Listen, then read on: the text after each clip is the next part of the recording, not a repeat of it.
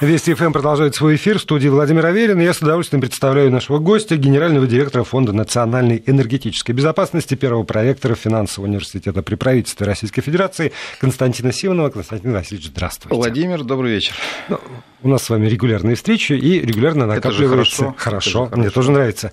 А, регулярно накапливаются вопросы, может быть, не только у меня, но и наших слушателей, поэтому я на всякий случай а, скажу наши координаты. 8 903 170 63 63 для WhatsApp и Viber, если у вас возникают какие-то вопросы или комментарии к услышанному. И если вы пользуетесь смс-порталом, то тогда 5533, короткий номер, слово «Вести» в начале сообщения. А начать я бы хотел вот э, с чего Сегодня состоялась встреча президента Российской Федерации Владимира Путина и министра энергетики Александра Новака. И Александр Новак э, докладывал об успехах, вот во всех заголовках так, об успехах э, российской топливно-энергетического комплекса в прошлом году. И здесь, ну, очевидные какие-то вещи называл. Россия страна номер один в мире по добыче нефти, по экспорту газа. Второе место занимаем по добыче газа. Третье место по экспорту угля. Это какие-то вещи, которые, наверное, не, не тайна уже ни для кого. Хотя, может быть, в причинах этих вещей тоже имеет смысл разобраться, но я бы хотел начать вот несколько с другого. Новак заявил, что у нас в 2017 году был рост, в прошлом году, рост инвестиций инвестиций. Общий объем инвестиций составил 3,5 триллиона рублей во все отрасли э, ТЭКа, на 10% больше, чем в предыдущие годы. И вот здесь вот, наверное, все-таки нужно пояснять, за счет чего, кто эти э, люди или там организации, которые э, осуществляют инвестиции в российский топливно-энергетический комплекс, почему не отражаются на уровне этих инвестиций в, там, в отрицательную сторону, но все равно так или иначе санкции, ограничения, которые действуют в отношении отношении э, Российской Федерации и ряда ее компаний? Ну, я думаю, начать надо с пожелания министру Новаку попасть в следующий состав правительства. Наверное, это хороший для него знак, что он э, отчитался сегодня перед президентом о позитивных новостях. Э, я... Вы правильно говорите, что, в общем-то, не является секретом наши достижения, и... но об этом лишний раз всегда приятно напомнить, потому что вы знаете, что у нас большое количество желающих э, рассказать про то, что ТЭК – это гиря на ногах нашей экономики, она нас тянет вниз, надо побыстрее от нее избавиться, никаких там достижений нет. Не, про гирю я потом еще спрошу. И э, все таки когда вы имеете дело с отраслью, в целом, ну, он в целом говорил про, э, собственно, ТЭК, да, про топливно-энергетический комплекс, назвав цифру в 3,5 триллиона. То есть, когда вы говорите про отрасль, которая инвестируют 3,5 триллиона в экономику, потому что это же заказы, все равно они зачастую размещаются на российских предприятиях, это, конечно, довольно серьезный момент, и я уже постоянно говорю и буду говорить, что современный нефтегазовый комплекс и топливно-энергетический комплекс в целом – это на самом деле не примитивная, а довольно сложная отрасль, и даже несколько отраслей, где используются и современные технологии, и та же знаменитая вот цифровая экономика, о чем мы все мечтаем, э, вот добыча сланцевой нефти это в чистом виде цифра, потому что там идет обсчет пласта, и поскольку там используется постоянное бурение э, горизонтальное, то как раз математические модели этого пласта являются важной частью экономии на затратах. То есть в этом, в этом плане это современная отрасль, которая полностью вписывается в цифровизацию. У нас, кстати, сейчас скважины подключаются к интернету, то, что называется интернет вещей. То есть в этом плане не надо противопоставлять э, нефтегаз прогрессу. Вот это опасное заблуждение. Что касается э, вашего вопроса, кто же эти инвесторы, ну, собственно, не является секретом, э, кто у нас доминирует в топливно-энергетической промышленности. Э, ну, понятно все равно, что у нас в ТЭКе есть нефть и есть газ, и это все равно, как ни крути, основа этой индустрии. Э, ну, я думаю, что компании, э, которые доминируют в нефтяной отрасли, вам известны, и компании, которые доминируют в газовой отрасли, можем их там, напомнить, там, Роснефть, Лукойл, Газпромнефть, Сургутнефтегаз, это основные компании, э, которые работают в нефтянке, соответственно, Газпром доминирует в газовой индустрии, там также присутствует Новотек, и многие нефтяные компании являются одновременно и газовыми ну, вы знаете, на самом деле у нас интересная э, история связана с тем, что у нас, если мы берем углеводороды, нефтяная, газовая и угольная отрасли, они пошли разными путями абсолютно. Нефтяная индустрия была еще разделена в 1992 году на несколько вертикально интегрированных нефтяных компаний. Государство себе оставило, ну, вначале э, систему газопроводов, создав компанию «Транснефть». Тоже, кстати, довольно крупный инвестор э, на самом деле. И э, потом да, там государство возвращалось, вот, скажем, Роснефть сегодня государственная компания, добывает 40% нашей нефти, но, тем не менее, модель была создать несколько крупных вертикально интегрированных компаний, оставив у государства транспортировку. В газовой отрасли пошли другим путем, там сохранили единую крупную компанию, которая в себе сочетает и добычу, и транспортировку. Я имею в виду компанию «Газпром». Угольная отрасль вообще полностью частная, и до сих пор частная, и государство туда не вернулось, и она представлена частными игроками, там СУЭК и другие игроки.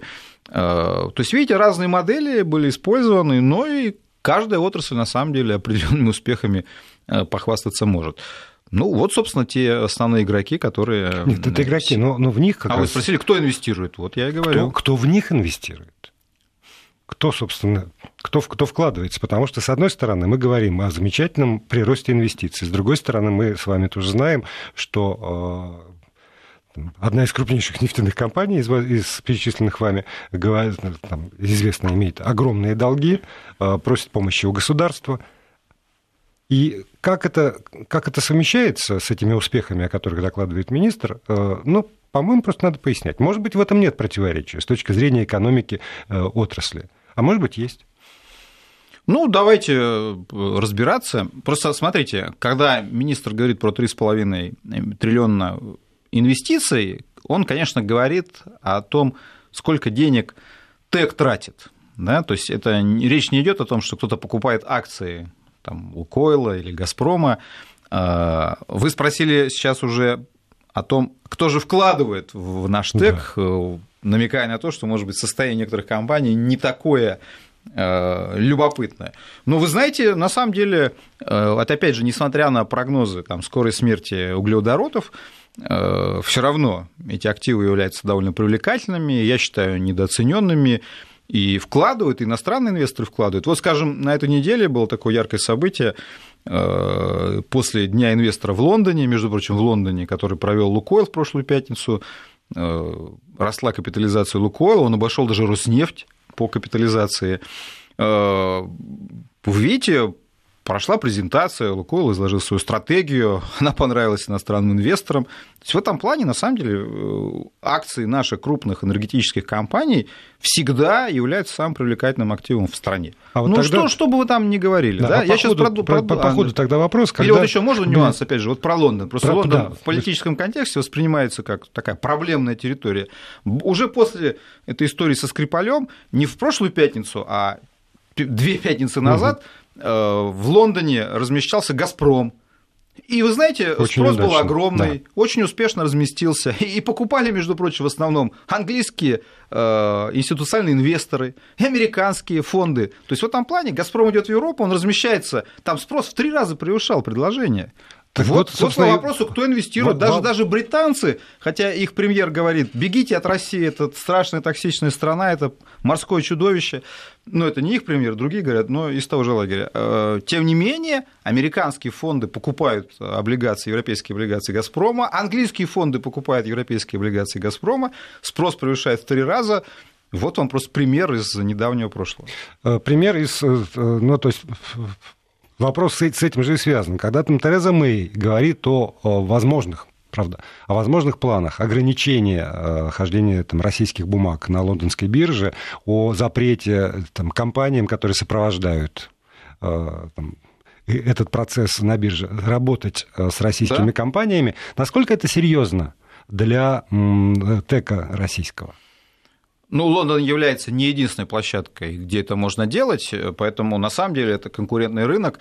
Тот же «Газпром» в прошлом году размещался, например, в Швейцарии, в швейцарских франках облигации выпускал. Поэтому, на самом деле, э, этим Лондон просто себе создает проблемы, э, потому что если сейчас Лондон воспринимается как крупнейший финансовый центр Европы, и основные размещения происходят там, с удовольствием, нежеланием Лондона э, принимать российских эмитентов воспользуются другие страны, ну вот Швейцария один из примеров, но этих примеров наверняка будет больше. Когда, например, Британия приняла решение о выходе из Европейского Союза, там достаточно активное э, участие в рекламе собственной принял, например, Стокгольмский арбитраж, говоря о том, что теперь судите с нами. Ну, правда, после решения относительно «Газпрома» желание, наверное, российских компаний в Стокгольмском арбитраже судиться поутихло, но я говорю так тому, что конкуренция всегда найдется. Что касается вашего вопроса из предыдущего, чтобы не забыть про долги компании, когда вы говорите про долги,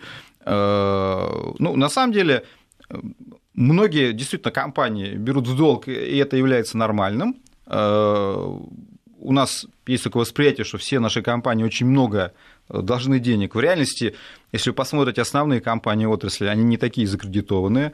Там, э, у того же «Газпрома», да, есть проблемы долгов, но, тем не менее, показатель известный э, долго беда не превышает двух, это довольно неплохой показатель. Прибыли. У Роснефти, у Роснефти э, там действительно вот сейчас возникла дискуссия относительно того, что там ситуация может быть проблемной.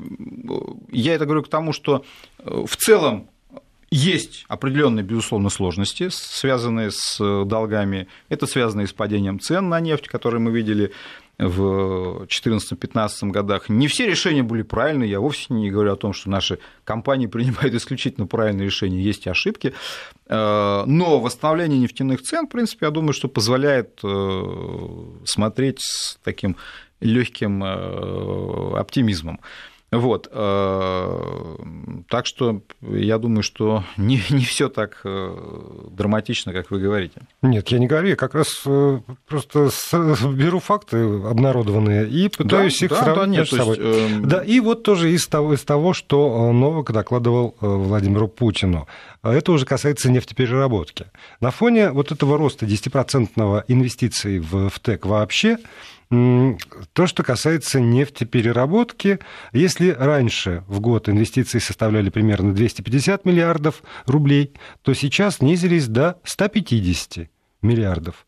И э, у нас не очень простая ситуация с нефтепереработкой э, на фоне налогового маневра, который был принят в 2014 году. Требуются значит, дополнительные меры поддержки уже нефтепереработки. Э, вот когда мы говорим о финансовой ситуации в отрасли, та тема, которую мы с вами затронули, конечно, э, надо говорить не только там, о решениях, которые наши компании принимают, скажем, за рубежом. Я, например, не все поддерживаю, да, там решения. Там, скажем, когда мы даем деньги Венесуэле в кредит или э, делаем предоплату Курдистану. У меня вопросы возникают. Я думаю, что наши компании могли бы и повнимательнее относиться к такого рода сделкам. Но есть и довольно серьезные проблемы, связанные с отношениями российских компаний с э, Министерством финансов. Потому что нефтегазовый комплекс традиционно воспринимается как основной донор. Не то, что воспринимается, он и есть основной он есть, донор. Да. И э, когда э, денег не хватает, естественно, взоры Министерство финансов обращаются к нефтегазовому комплексу. И э, тут достаточно серьезная проблема, потому что, например, нефтяная промышленность достаточно давно говорит о том, что философия неправильное налогообложение. Почему? Потому что у нас традиционно э, происходит налогообложение нефтяной отрасли с выручки, невзирая на затраты. Кстати, вот возвращаясь э, к первой теме, с которой вы начали, рост инвестиций. Угу. В росте инвестиций есть и другая составляющая. Потому что, с одной стороны, это хорошо, что инвестиций становится больше, но с другой стороны, в чем-то это отражение проблем. Каких? Э, это означает, что нам приходится все больше вкладывать, чтобы получать нефть. Да? Вот у нас добыча нефти не выросла из-за сделки с ОПЕК, а инвестиции выросли. То есть нам нефть дается тяжелее это предсказуемо было, потому что да. мы не можем все время сидеть на советских активах. Нам приходится реанимировать старые месторождения, запускать новые проекты. Мы идем на восток, мы идем на шельф, э, мы идем глубже, вглубь идем. Там проекты, та же Баженовская свита, она это та же Западная Сибирь, но глубже, как бы под старыми месторождениями обводненными месторождениями занимаемся. Все это требует и технологий, и денег. То есть в этом плане рост инвестиций означает, что нефть дается сложнее. И нефтяные компании говорят, Дорогие друзья из Минфина, давайте посмотрим на эту ситуацию. Мы считаем, что было бы более правильно перейти на налогообложение с прибыли, учитывать затраты, чтобы стимулировать вложения в новые проекты. Там идет очень большая дискуссия, э, даже обещали перейти в виде эксперимента на эту новую налоговую систему, э, НДД, налог на дополнительный доход, то есть на прибыль уже выбрали в качестве эксперимента месторождения, но в итоге перенесли еще на год, может быть, с 2019 года этот эксперимент заработает. Но при этом начался вот тот налоговый маневр, о котором вы сказали. Идея его простая. Вместо того, чтобы заменить налогообложение а, выручки налогообложением прибыли, Минфин предложил другую идею. Давайте мы экспортную пошлину заменим на рост НДПИ. Что такое НДПИ? Это налог на добычу полезных ископаемых. Идея очень простая. Экспортная пошлина, как вы догадываетесь по названию, платится с экспорта, а НДПИ платится с любой добытой нефти. Таким образом, если вы переносите на НДПИ, то есть Экспортная пошлина не платится с того объема, который вы потребили внутри. Угу. Вот. А, а так платится со всей э, нефти добываемой. Естественно, объем выплат он будет больше. То есть, по большому счету, этот маневр означал, что Э, на отрасль э, накладываются дополнительные обязательства. И пострадала, прежде всего, да, та самая нефтепереработка. Почему это произошло? Потому что нефть, ну то есть, вы понимаете, то есть добыли нефть, отвезли на нефтеперерабатывающий завод, потом отвезли на колонку. То есть, если вы эти нефтепродукты не экспортируете, а продаете на своей заправке, вы экспортную пошлину не платите. Нефтепродукты же не угу. покинули страну. А, но там еще и с нефтепродуктами, кстати, тоже возникла история. Но смысл заключается в том, что теперь получается, что тот объем нефтепродукт, нефти, который мы используем на внутреннем рынке, там где-то 110-120 миллионов тонн, он попал под дополнительное налогообложение, и экономика многих НПЗ в это многие не верят там. Обыватели у нас же все считают, что там...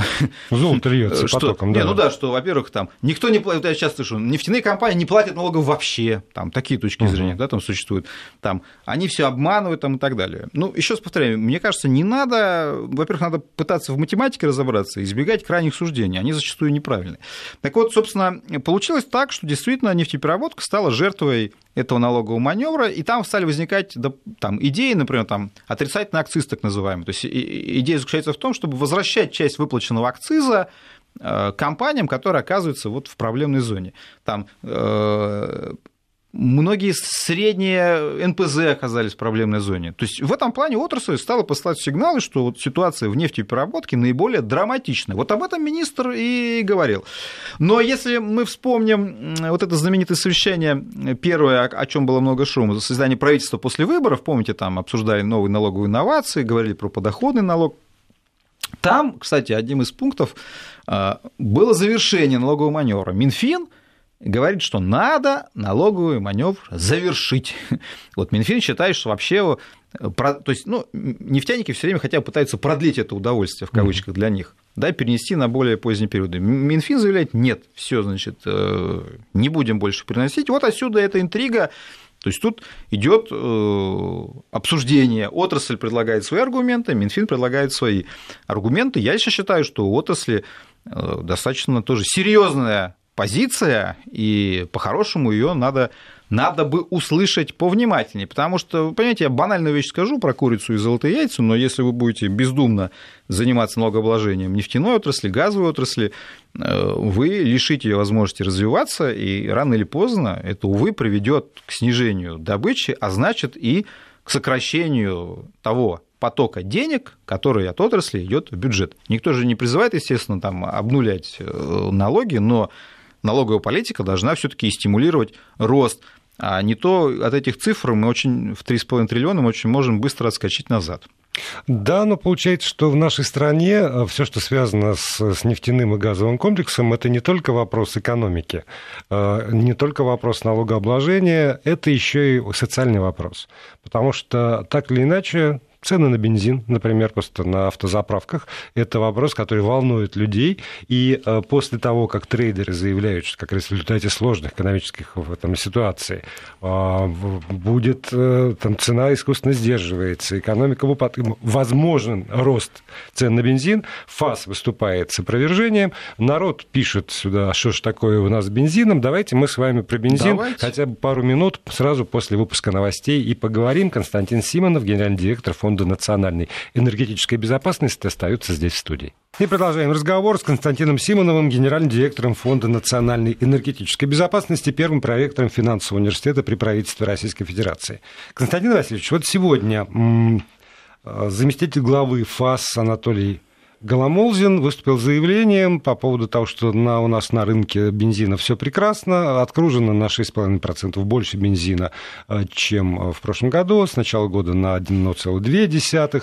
И с его точки зрения э, никаких э, поводов для роста цен нет. Хотя накануне Совет по товарным рынкам, который объединяет независимых участников топливного рынка, назвал ситуацию критической, э, сослался на э, биржевые цены на бензин и вот заявил о том, что э, возможен рост цен и в рознице. Давайте попробуем разобраться угу. с этой ситуацией, которая действительно волнует всех, даже тех, кто не пользуется автомобилем, потому что все равно топливо есть в структуре себестоимости очень многих товаров. А, но те, кто ездит на машинах, они, конечно, цены на заправках видят и нервничают иногда. А, вот мы с вами как раз начали разбираться с нефтепереработкой. Просто, ну, давайте вот попытаемся объективно, как только возможно, эту ситуацию рассмотреть. Момент первый, который хочу сказать.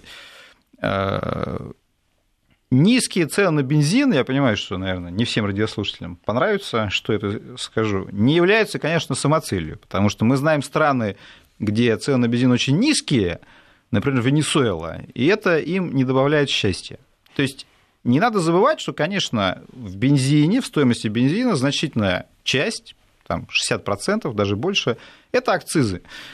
То есть это налоги. В этом плане государство таким образом через бензин, опять же, наполняет бюджет. Вот в Венесуэле государство не наполняет свой бюджет. В результате там уже... Государства практически нет. Да, государства будем... практически нет, туалетной бумаги нет вместе с государством и много чего прочего. Идет там э, деноминация валюты и, и, и прочие прелести. А, то есть просто ну, надо понимать, что, мне кажется, нельзя стоимостью бензина мерить там, эффективность системы. Тут уже вопрос для государства, что, что он предпочитает. Значит, а, если у нас проблемы, связанные не только с налогами, но и с определенной монополизацией или олигополизацией рынка. Да, есть. Это тоже не является секретом, что у нас, вот мы с вами говорили э, про участников нефтяного рынка, у нас нефтяная индустрия представлена несколькими так называемыми вертикально интегрированными компаниями. Что значит вертикально интегрированные? Это означает, что они контролируют весь процесс от качалки до заправки, включая переработку. То есть у них есть своя добыча, у них есть своя переработка, и у них есть своя розница, заправки под их брендами. Но и в этом плане независимые заправщики, которые на рынке присутствуют, они вынуждены где-то это топливо искать. А что еще? Э, там не только это, я только основную часть, там а, нефтебазы, нефтехранилища и так далее. То есть у них есть полная инфраструктура. И в этом плане, конечно, они на рынках доминируют. И когда возникает ситуация, связанная с налогами, да, и они понимают, что государство увеличивают налоги, никакого обратного акциза они не видят, значит, переработка недополучает средства, мы, конечно, можем их обвинить в цинизме, но что они пытаются сделать? Они, конечно, пытаются часть своих расходов на переработку переложить на потребителя.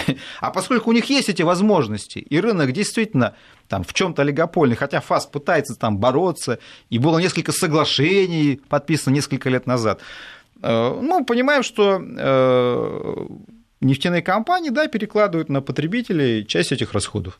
Вот что и происходит. А поскольку э, ну, перед президентскими выборами роста цен особо не было, ну, понятно, что есть еще и желание и здесь как-то наверстать упущенное. Эта проблема есть. Если возьмете прошлый год, ну, это цифры. У нас официальная инфляция была очень низкая. Ну, бензин там э, более чем в три раза, стоимость роста его опережал среднюю инфляцию. Это факт. Поэтому, да, мы сталкиваемся с ростом цен на бензин. Объяснение два высокие налоги и, э, да, олигопольный характер рынка. Но при этом, когда мы говорим про высокие налоги, просто опять же помните о том, что та, да, так государство наполняет свой бюджет, и тут уже вопрос, как вы к этому относитесь. Что вы хотите, чтобы у государства было меньше денег, тогда бензин был дешевле, или же вы считаете, что где-то надо эти деньги брать? Тогда давайте перейдем к, к повестке уже международной. И один из самых главных вопросов все равно, так или иначе, это, это «Газпром», международная повестка. С хорошего. Начнем... Э, Кстати, газ у нас в стране достаточно дешевый да, да, рынке. газ у нас вот удивительно... Хотя одна из баек, что в Америке газ дешевле, честно говоря, я не знаю, откуда это берется, но это неправда. Да, а, так вот, а, видимо, хорошая новость – это решение Германии, как раз удивительным образом на фоне всего этого а, кризиса внешнеполитического выдать разрешение на строительство газопровода Nord Stream 2. Да. да. Это, Я... это тоже это этап или это уже некая точка? Значит, да, сейчас вот просто одна ремарка uh-huh, относительно да. того. Вот смотрите, просто когда вот мы обсуждаем темы там дорогой бензин или газ, вот э, у нас нефтяная индустрия, ее главная задача зарабатывать деньги в бюджет. Вот об этом надо, конечно, не забывать. Мы добываем 548 миллионов тонн, но если взять нефтепродукты отгрузку, у нас на внутреннем рынке остается где-то 110-120 миллионов тонн. То есть мы поставляем это на экспорт, такая модель, мы там зарабатываем деньги. Нефть вообще более дорогой товар, чем газ. Если возьмете газовую индустрию, там ситуация абсолютно иная. Главная задача обеспечить внутренний рынок газом. И мы держим цены на газ, на самом деле, достаточно дешевые. Достаточно дешевые на внутреннем рынке. Вот посмотрите, сравните цены на газ на российском внутреннем рынке там, с Европой и даже с Соединенными Штатами. Да?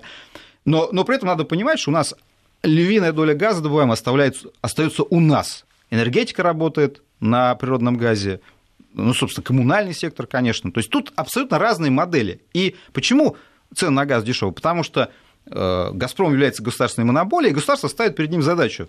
Экспортируешь газ, у тебя монополия на трубопроводный экспорт, компенсируй э, свои, ну, компенсируй прибыли от экспорта – относительно низкие цены на внутреннем рынке. «Газпром» давно предлагал перейти на равнодоходные цены, там, да, э, создать принцип нетбека, то есть взять экспортные цены и уравнять. Но правительство на это не идет.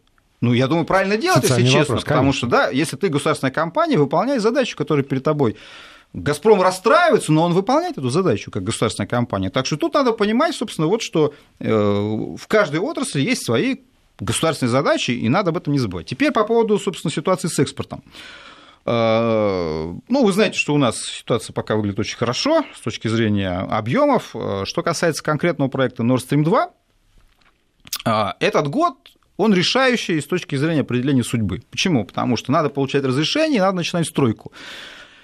Мы хотели бы завершить строительство морской части газопровода до момента окончания нашего договора с Украиной. Да, там сейчас говорят о том, что, может быть, мы не успеем построить всю инфраструктуру по суше. Скорее всего, до 2020 года не успеем, но морскую часть мы должны закончить. И, по крайней мере, это будет серьезным аргументом в наших переговорах с Украиной, потому что одно дело иметь Северный поток-2, другое дело его не иметь. А переговоры уже сейчас начинаются, да, потому что вот Стокгольмский арбитраж своим решением, он они бы все равно начались в следующем году, и все равно были тяжелыми. Но просто мы сейчас мы их перенесли. Еще, мы да. еще перенесли их на, на более ранний период.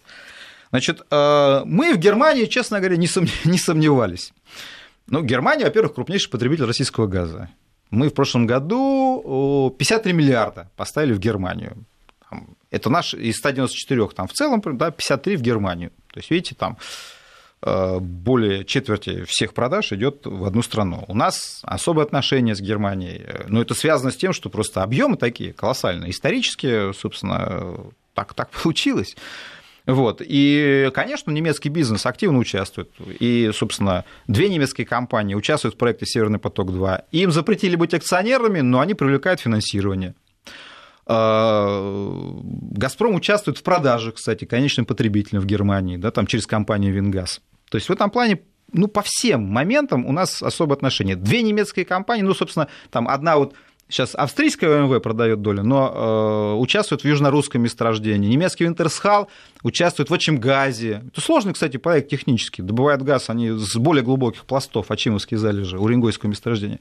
Э, то есть, еще раз повторяю, по всей цепочке у нас с немцами традиционно близкие отношения. И в этом плане, конечно, немецкий бизнес, как и австрийский бизнес, да, там вот многие говорят, надо же, Австрия не выслала ни одного дипломата. Ну, так потому и не выслала, что у нас есть экономический базис в основном. Германия, правда, четырех выслала, но с точки зрения масштаба Германии 4, я считаю, это не такой еще большой, э, не ну, такой большой э, шаг, да, то есть скорее аккуратный. Как я сегодня прочитал, газ не даст, э, как же это была красивая такая формулировка, газ не даст вернуться к холодной войне, что-то вот такое. Ну, идея простая, если, если у вас тормозом есть бизнес, если у вас есть бизнес, но все таки конечно, это сдерживающий эффект, но это очевидно, это хорошо. Поэтому, несмотря на то, что Меркель, как известно, является активным критиком России, постоянно говорит, что мы неправильные, тем не менее, даже она не может игнорировать интересы немецкой экономики. А немецкая экономика – это европейская экономика. Вообще-то не забывайте, что Германия является крупнейшим э, донором европейского бюджета.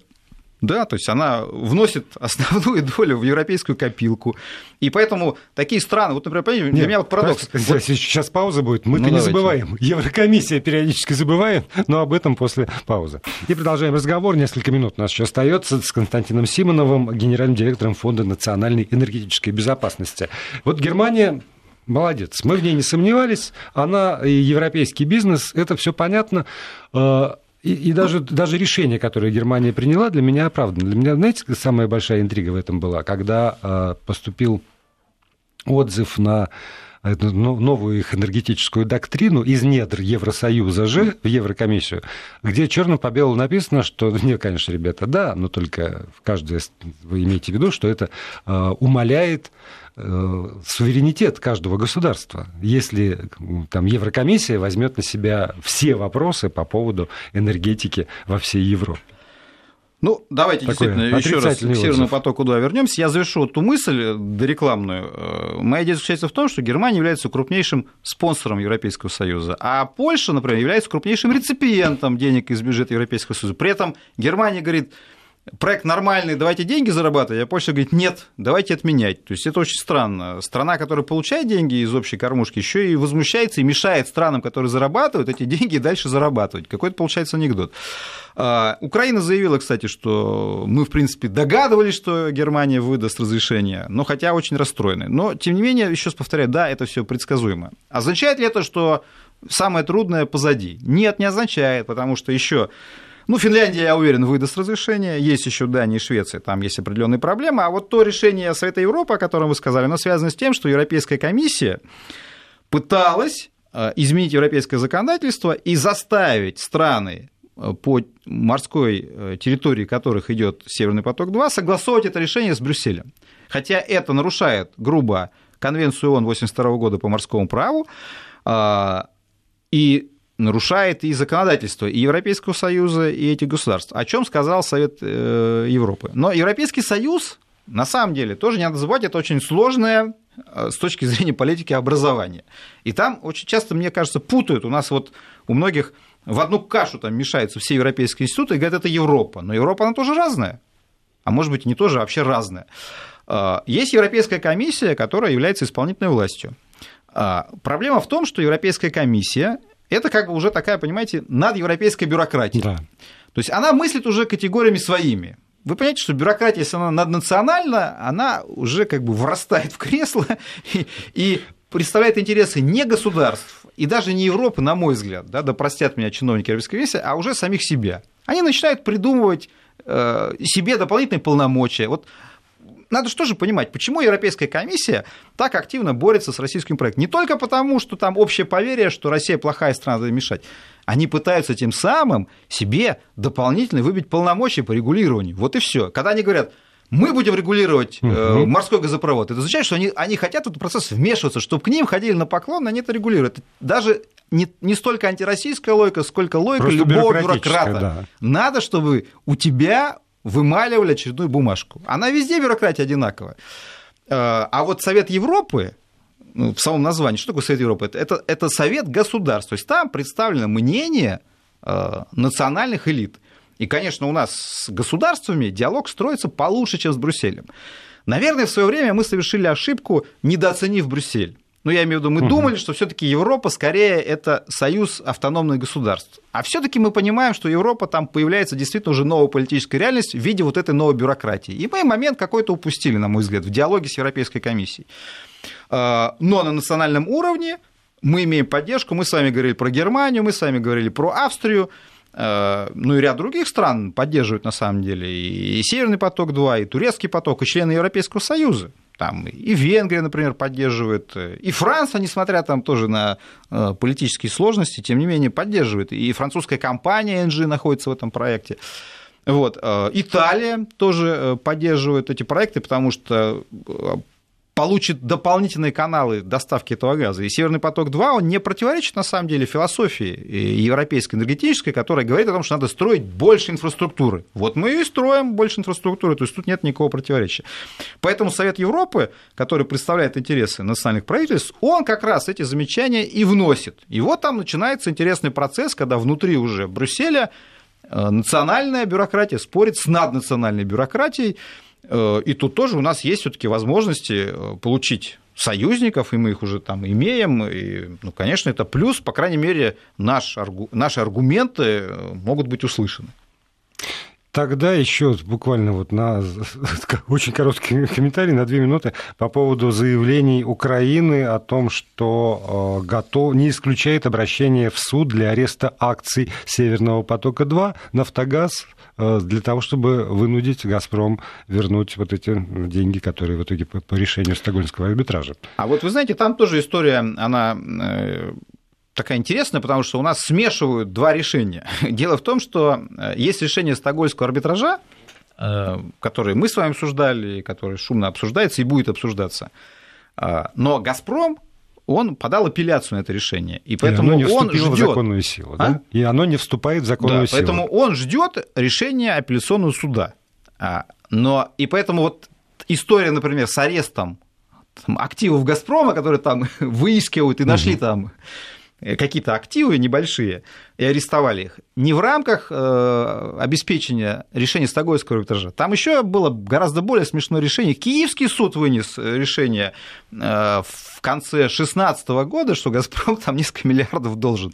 То есть там еще «Нафтогаз» вспомнил решение своего собственного карманного суда, и в рамках этого решения типа поднимает общий шум, что будем искать активы «Газпрома», будем арестовывать, будем арестовывать.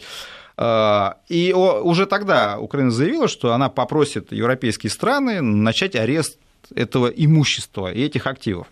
А, но я сильно сомневаюсь, на самом деле, несмотря на все политические сложности, несмотря на историю со Скрипалем, что Европа разрешит арестовывать активы «Газпрома» на своей территории.